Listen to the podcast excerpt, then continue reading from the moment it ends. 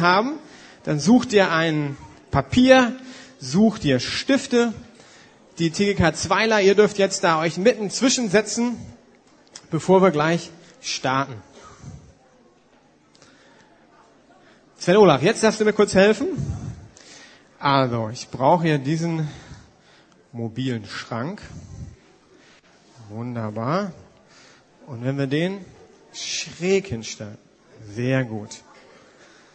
So, holt euch mal alle Papier, ihr Lieben. Dann brauche ich noch ein bisschen Platz. Dankeschön.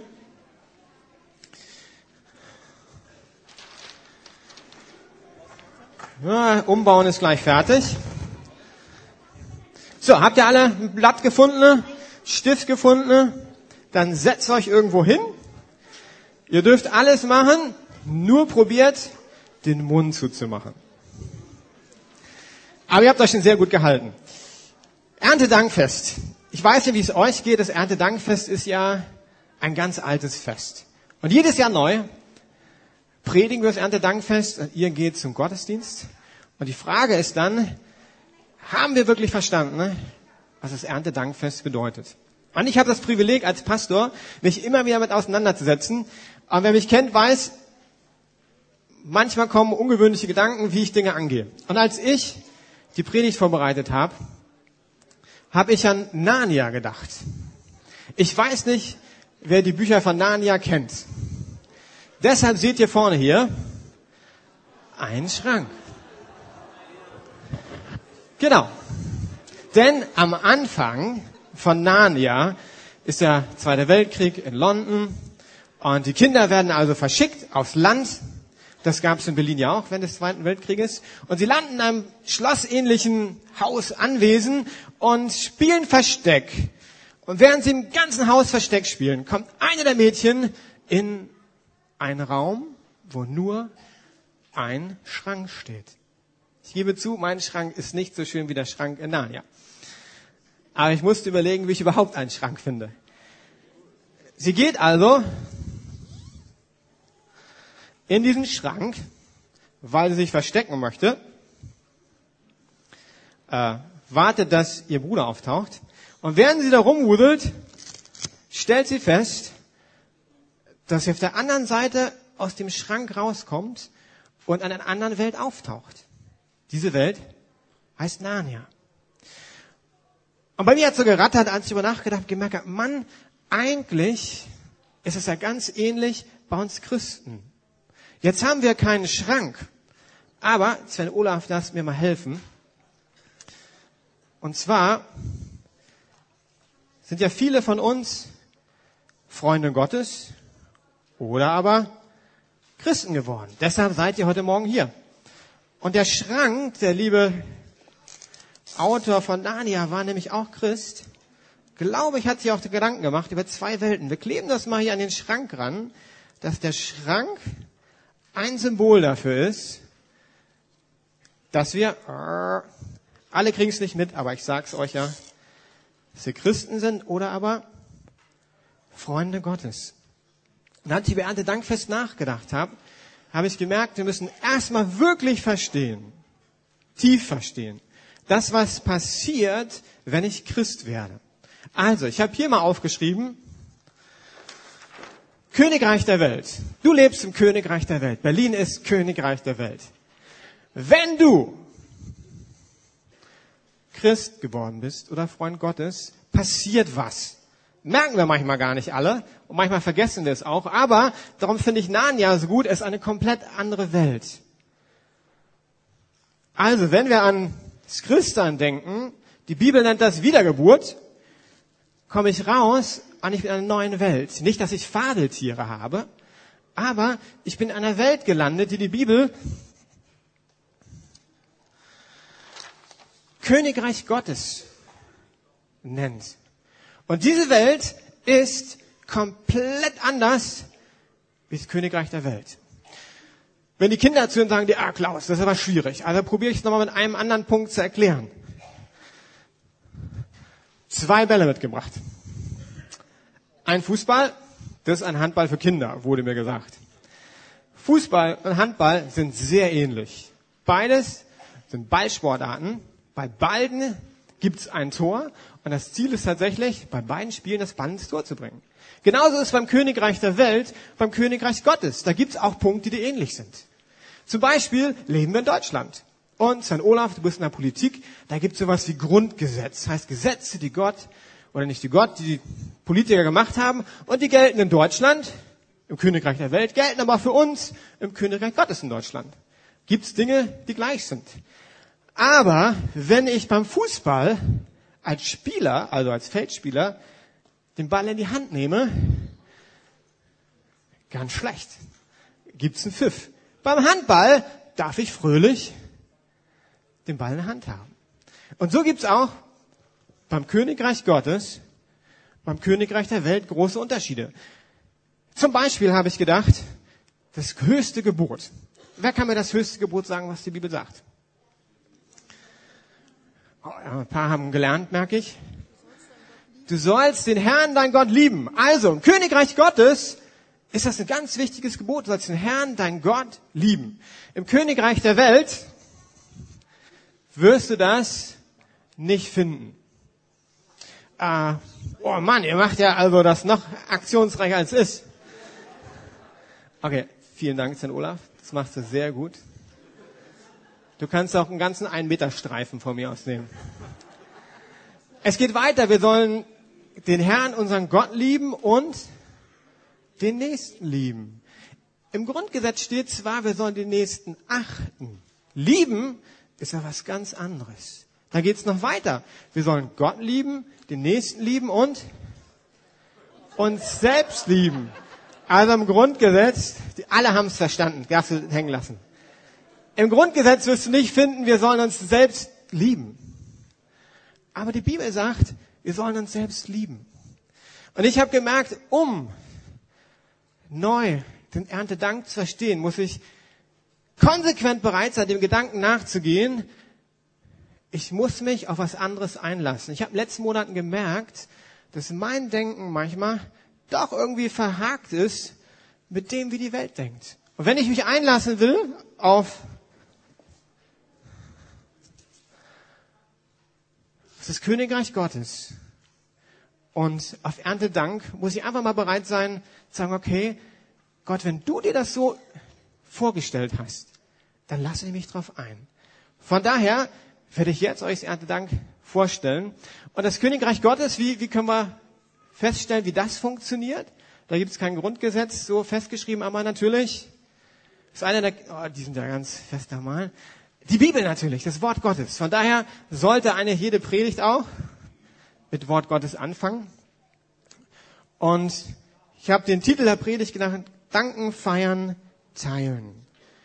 Wir lesen 5. Mose 26, 8 bis 11 und schauen uns daraus ein paar kleine Punkte an.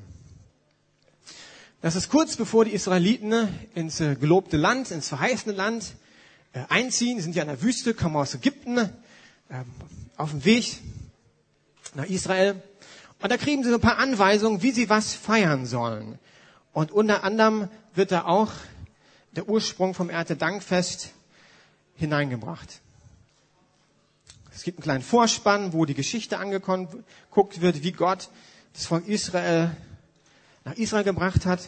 Und dann kommt dieser, diese Zeilen. Gott brachte uns an diesen Ort und gab uns dies Land, daran Milch und Honig fließt. Nun bringe ich die Erstlinge der Früchte des Landes, das du Herr mir gegeben hast. Und du sollst sie niederlegen vor dem Herrn, dein Gott, und anbeten vor dem Herrn, dein Gott. Und sollst fröhlich sein über alles Gut, das der Herr, dein Gott, dir und deinem Hause gegeben hat du und der Levit und der Fremdling, der bei dir lebt. Einige kleine Punkte. Wie fängt der erste Vers an? Gott brachte uns an diesen Ort. Also es geht um einen Rückblick. Das Erntedank zuallererst ist ein Innehalten und mal zurückschauen.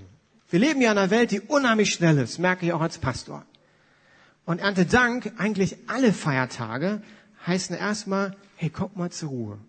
Hier gibt's was, was wirklich wichtig ist. Darum gibt's ein Fest. sonst hätte Gott das Fest nicht gemacht. Das heißt, Königreich Gottes, wo du hineingetreten bist, Gott sagt, pass mal auf, meine lieben Freunde, dieses Fest ist mir wichtig. Also steckt da was drinne. Und der erste Punkt ist mal zurückzublicken, wo komme ich her? In der ganzen Flüchtlingsdebatte kam auch immer wieder der Aspekt, waren nicht viele von uns vor nicht als langer Zeit Flüchtlinge?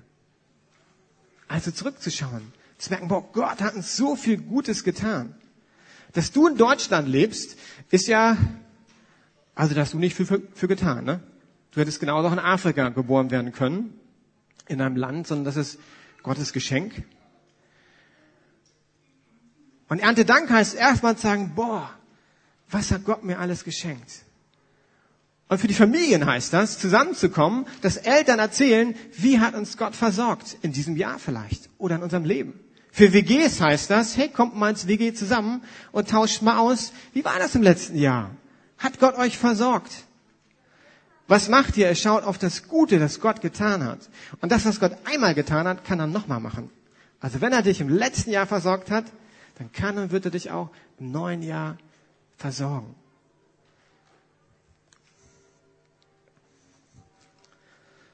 Ich weiß nicht, wann du bewusst zum letzten Mal zurückgeschaut hast. Entweder alleine oder als WG, als Hauskreis, als Familie und einfach eine Runde gemacht hast und gesagt hast, hey, wir wollen einfach mal erzählen, wie Gott uns im letzten Jahr versorgt hat. Bei uns gibt es da bestimmt einige Geschichten, die ich oder wir erzählen können. Dann geht's weiter. Ein bisschen komischer Vers, vor allen Dingen vielleicht für die Jüngeren. Nun bringe ich die Erstlinge der Früchte. Was sind denn die Erstlinge der Früchte? Also das Volk Israel soll ein Teil der Ernte entweder in die Synagoge bringen oder in den Tempel, da wo die Priester dienen, steht in der Bibel. Und ich komme aus dem ländlichen Gebiet. Das heißt, ich weiß ein bisschen, wo das herkommt, weil bei uns in der Gemeinde gab es tatsächlich Landwirte. Oder früher hat man sie mal Bauern genannt, das sagt man heute nicht mehr, Landwirte. Und da war es wirklich ganz klar, ähm, die Bibel ermutigte uns ja, so einen Teil Gott zu geben, so zehn Prozent erwähnt sie immer wieder. Und bei Landwirten war es wirklich so, die haben nach der Ernte einen Teil von dem gegeben, einen großen Teil, an die Gemeinde. Es war irgendwie klar, da gibt es eine Verbindung. Ich sehe, ich ernte, ich verdiene dadurch Geld und den Teil gebe ich Gott.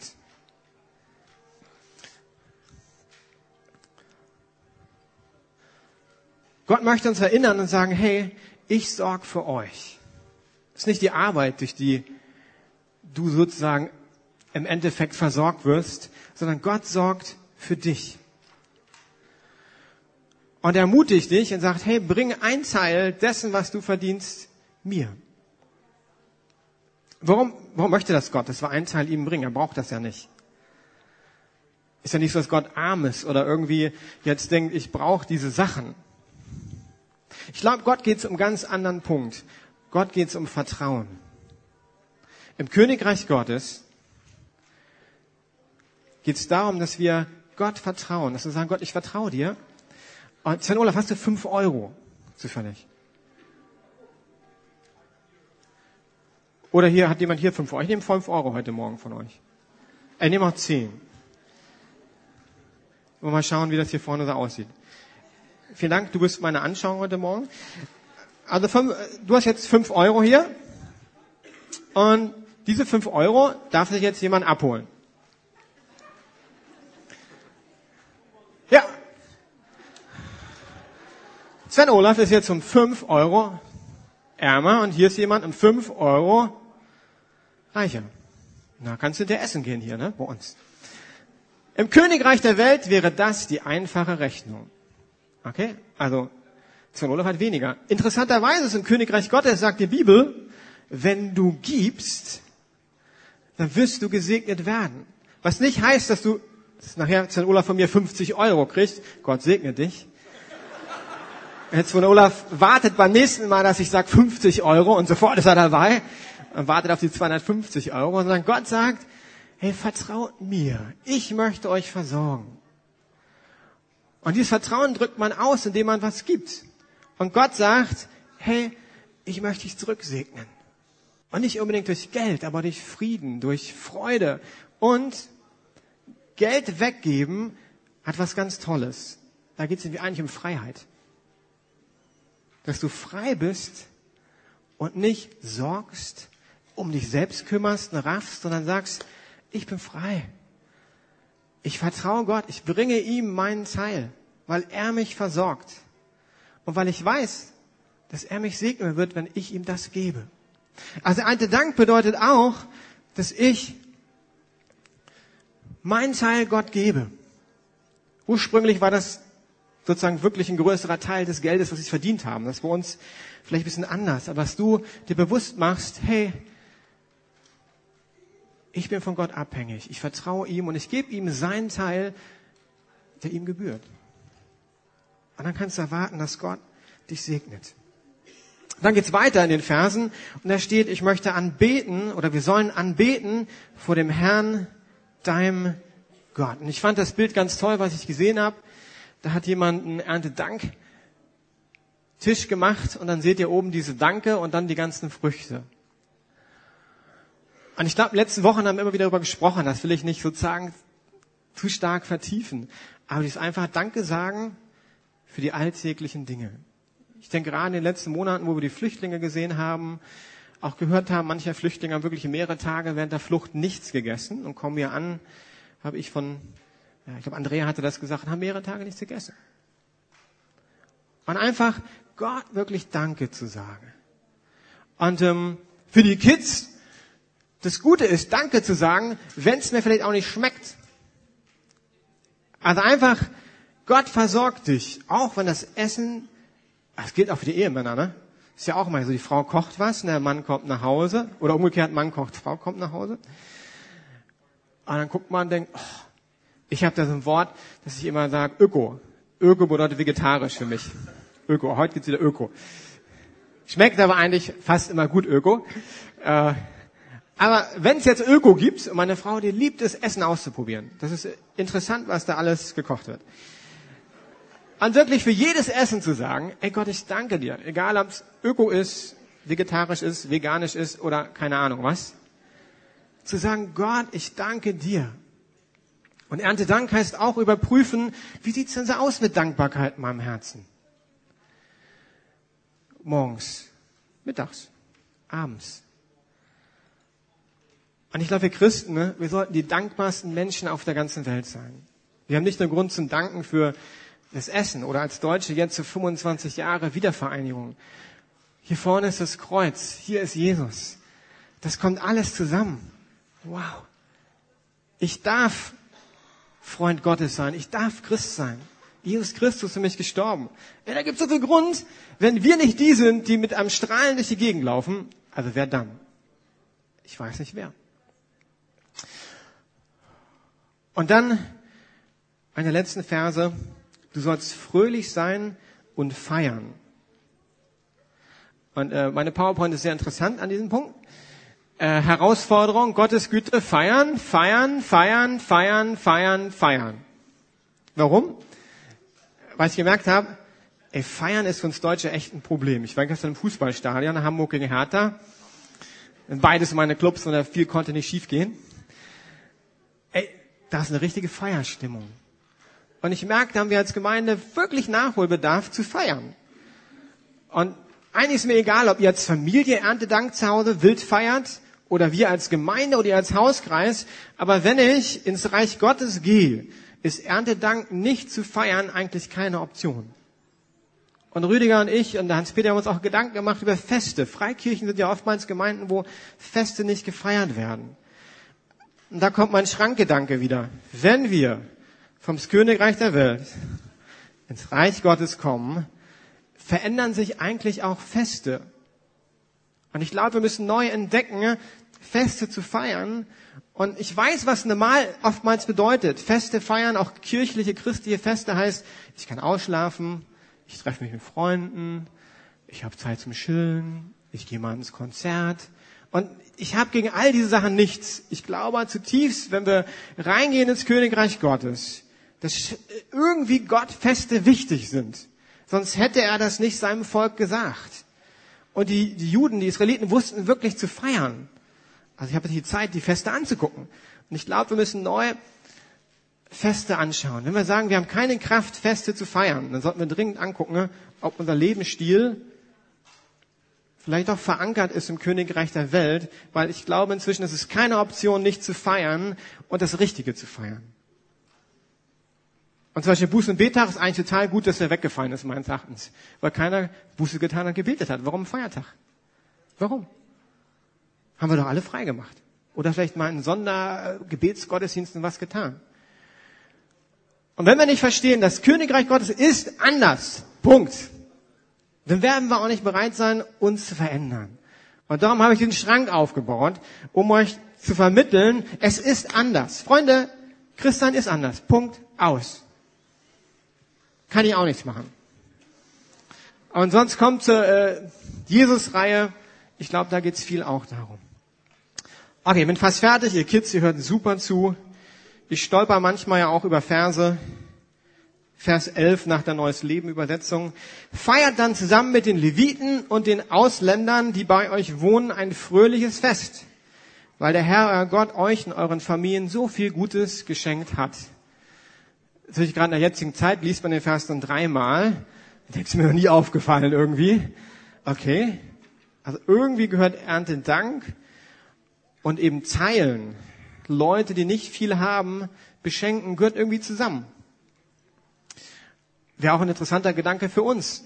Was bedeutet das? Erntedank, teilen, Ausländer teilhaben oder Leute, die einfach weniger haben. Das ist ein super Anfang, wenn wir sozusagen von einem Überfluss geben. Aber Feste feiern könnte noch ein bisschen anders aussehen.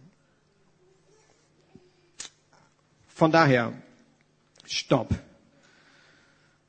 Ich war erstaunt, aber ich habe gegoogelt, Stopp wird scheinbar mit 2P geschrieben im, im, im neuen Deutsch. Ist das richtig? Weil ich kein Stoppschild mit 2P gefunden habe. Die werden mit einem P geschrieben, komischerweise. Also was bedeutet Erntedank? Das heißt, halt mal an. Nimm dir Zeit, erinnere dich an Gottes Treue. Heute als Familie, als Hauskreis diese Woche, heute Abend Lobpreisgottesdienst. Gott danken. Einfach danken. Gemeinsam feiern. Ey, ich möchte das lernen, mit euch zu feiern. Ich weiß nicht, welche Form, weil es immer mit Arbeit verbunden ist, aber irgendwie ist, müssen wir lernen. Und dann die Frage auch, ähm, vertraue ich Gott? Ich glaube, Ernte Dank ist diese Anfrage, bist du bereit, Gott zu vertrauen im nächsten Jahr? Bei den Landwirten tickt dir die Uhr ein bisschen anders oder tickt immer noch anders. Weil die Ernte wird im Sommer irgendwie eingeholt. Bei den Israeliten, die hatten sogar mehrere Ernten, mehrere äh, Feste, die sie gefeiert haben und äh, deshalb haben wir es im Herbst. Und ich weiß nicht, wie eure Situation ist. Ich denke, manche haben Überfluss. Ich kenne auch Leute in der Gemeinde, die wenig haben die bei jeder Kinderfreizeit überlegen müssen, hm, schaffe ich das, geht das oder Gemeindefreizeit. Und dann ist vielleicht Vertrauen plötzlich eine ganz neue Herausforderung. Aber lass uns Gott vertrauen. Und lass uns Freiheit erleben. Wie erlebe ich die Freiheit? Indem ich Gott seinen Teil gebe. Und äh, das ist immer wieder eine Herausforderung. Und es ist total egal, ob du viel oder wenig Geld hast, habe ich festgestellt. Ich habe in der Mission gearbeitet, bei Jugend an der Mission, da habe ich echt wenig Geld gehabt teilweise. Und das heißt nicht, dass ich keine Probleme hatte zu geben manchmal. Und ich stelle fest, ich bin immer euch reich, aber ich habe mehr Geld. Und nur weil ich mehr Geld heißt, habe, heißt das nicht, dass ich automatisch jetzt fröhlich an Freier gebe. Von her, wie sieht das bei dir aus? Die Bibel hat ja gesagt, so 10 Prozent, Pi mal Daumen. Wie sieht es bei dir aus? Einfach als Vertrauensvorschuss Gott gegenüber. Sagen, hey, ich vertraue dir, Gott. Und da merke ich, wenn ich äh, das Erntedankfest angucke, das ist nichts Altes, Traditionelles, sondern eigentlich soll das ein wichtiger Meilenstein im Königreich Gottes sein, wo bestimmte Punkte angeguckt werden und ich innehalte. Und dafür möchte ich beten, dass ich und wir das neu lernen. Gott, ich möchte einfach danken für Feste, die du uns gegeben hast. Und ich merke, wie bei mir im Kopf langsam sich vielleicht Dinge ändern. Äh, und ich merke, das Königreich Gottes ist anders. Ähm, und wenn du uns Feste gibst, äh, und uns damit erinnern möchtest an Dinge, ey, dann möchte ich lernen, die zu feiern. Und möchte wirklich beten, Gott, dass wir heute oder in der nächsten Woche uns Zeit nehmen zu danken, zurückzublicken. Zu überlegen, hey, wie sieht's aus mit Vertrauen in meinem Leben? Vertraue ich dir? Gebe ich dir den Vertrauensfursch und sage, hey Gott, einen Teil gebe ich dir. Und ich möchte in dem beten, Gott, dass du uns überhaupt neu lehrst, was es heißt, im Königreich Gottes zu leben. Amen. Kinder, ihr habt euch hier Vorrang gehalten, ihr wart ja so still, ich weiß gar nicht, wie viel ihr gemalt habt, aber also wirklich, wirklich gut, ein großes Lob von mir. Sven Olaf.